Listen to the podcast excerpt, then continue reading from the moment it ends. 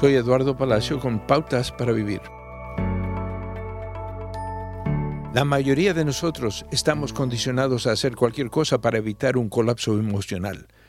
Tememos perder el control y mucho menos dejar que otra persona sea testigo de nuestros ojos hinchados. ¿Por qué somos tan reacios a sentirnos impotentes? Intentamos lo que sea antes de acudir a Dios.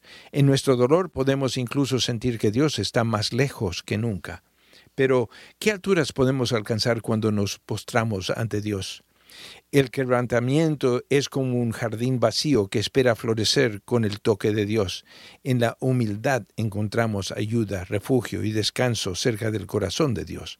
¿Sabía que puede confesar a Dios lo que hay en su corazón, incluso los pensamientos feos, furibundos y miserables? No tiene que contenerse porque Dios no se ofende por su sinceridad. Dios nos asegura que somos escuchados y que las promesas de las Escrituras serán cumplidas. Seremos recompensados por nuestra fe en sus promesas. Derramar nuestro corazón es simplemente vaciarnos de todos nuestros problemas en la presencia de Dios. Los salmistas eran maestros en esto. Lea sus palabras para que le ayuden a expresar lo que quiere decirle a Dios y lo mucho que desea ser sanado.